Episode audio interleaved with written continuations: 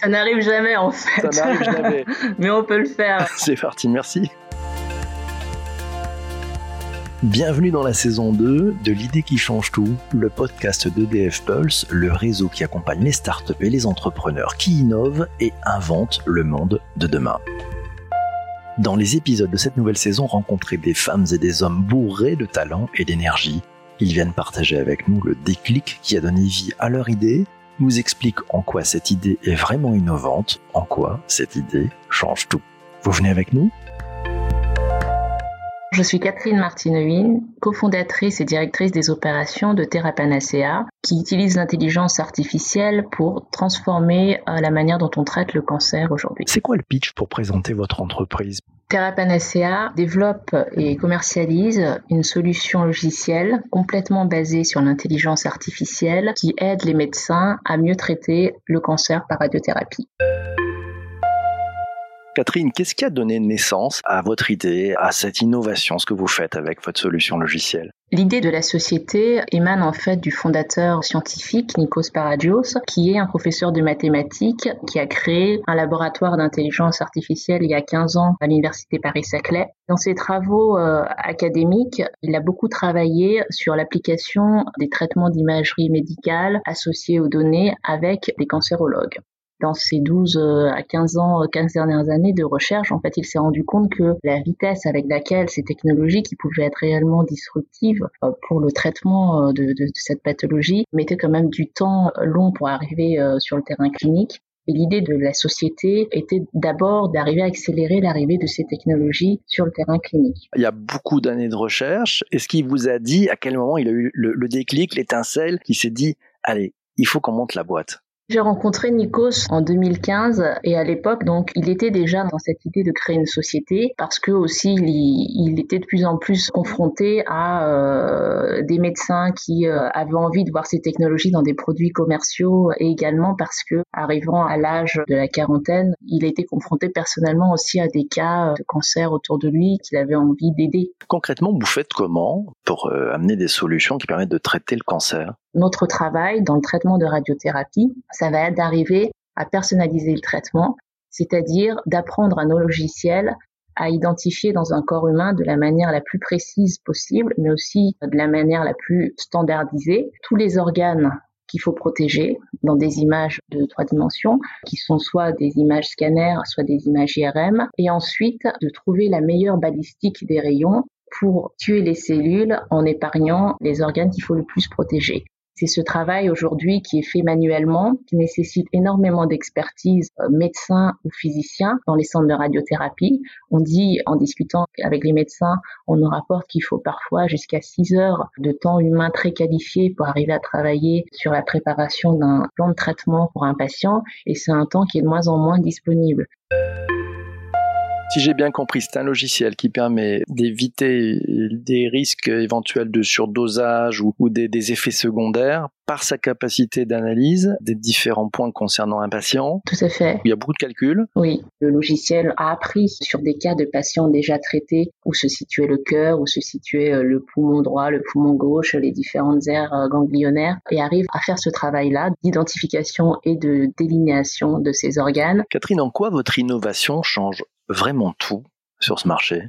Aujourd'hui, on a un module qui adresse la première étape du traitement, qui est l'identification du modèle digital du patient et qui arrive à faire gagner 95% du temps aux hôpitaux sur cette étape-là. Donc on fait gagner euh, jusqu'à 3, 3 heures, 3 heures et demie dans certains cas euh, aux médecins. Par patient, ah oui avec un, un, un, résultat qui est euh, extrêmement bon. Le, le, médecin reste responsable de chacune des étapes du traitement, mais c'est un temps qu'il peut consacrer à euh, travailler sur euh, des aspects plus critiques, regarder de manière plus détaillée et, et, différentes données sur les tumeurs, personnaliser le plan du patient, passer du temps avec le patient. Si vous deviez expliquer à un enfant de 10 ans vous lui diriez quoi sur ce que la solution que vous développez permet en matière de progression de notre société?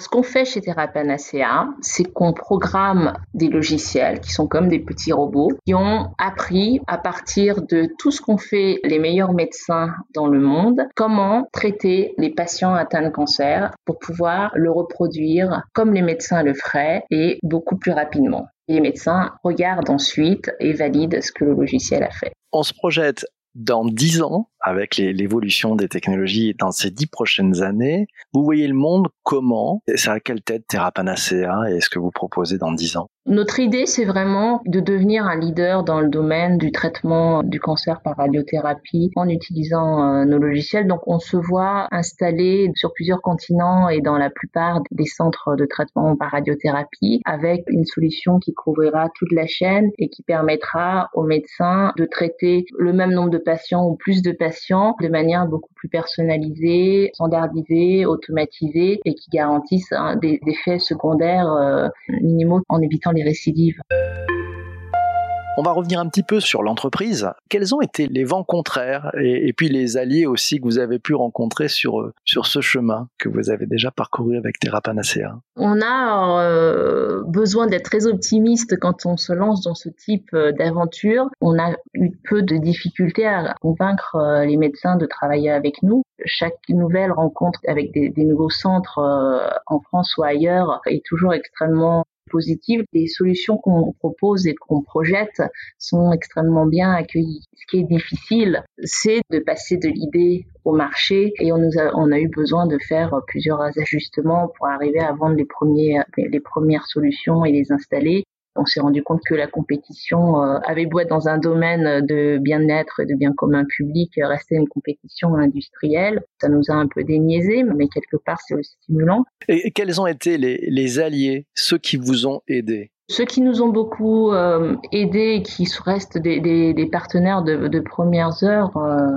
sur le projet, c'est l'Université Paris-Saclay et notamment Centrale Supélec, dont nous sommes issus nous ont en fait transféré euh, un portefeuille de brevets euh, du laboratoire dont on est issu Parmi les partenaires cliniques, on ne peut pas ne pas citer l'Institut Gustave Roussy, hein, qui est un partenaire des premières heures et euh, associé de quasiment tous nos projets. Et puis dans l'écosystème euh, de support aux startups, l'incubateur euh, et pépinière Paris Santé Biotech, où nous sommes toujours installés aujourd'hui. On peut citer EDF e Pulse, qui est un, concours auquel on a participé et qui nous a aidé à rendre la société plus visible et et, finalement qui nous a aidé aussi à, recruter euh, de, très bonnes euh, jeunes recrues. On peut citer également Wilco, qui est un, des premiers euh, organismes qui nous a prêté de l'argent. Cet épisode du podcast touche quasiment à sa fin. Quelle est la prochaine étape pour Panacea et quels sont vos principaux challenges?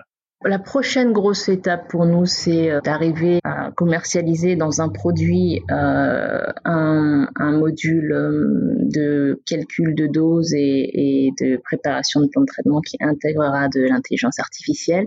Ça, c'est une marche technologique et scientifique.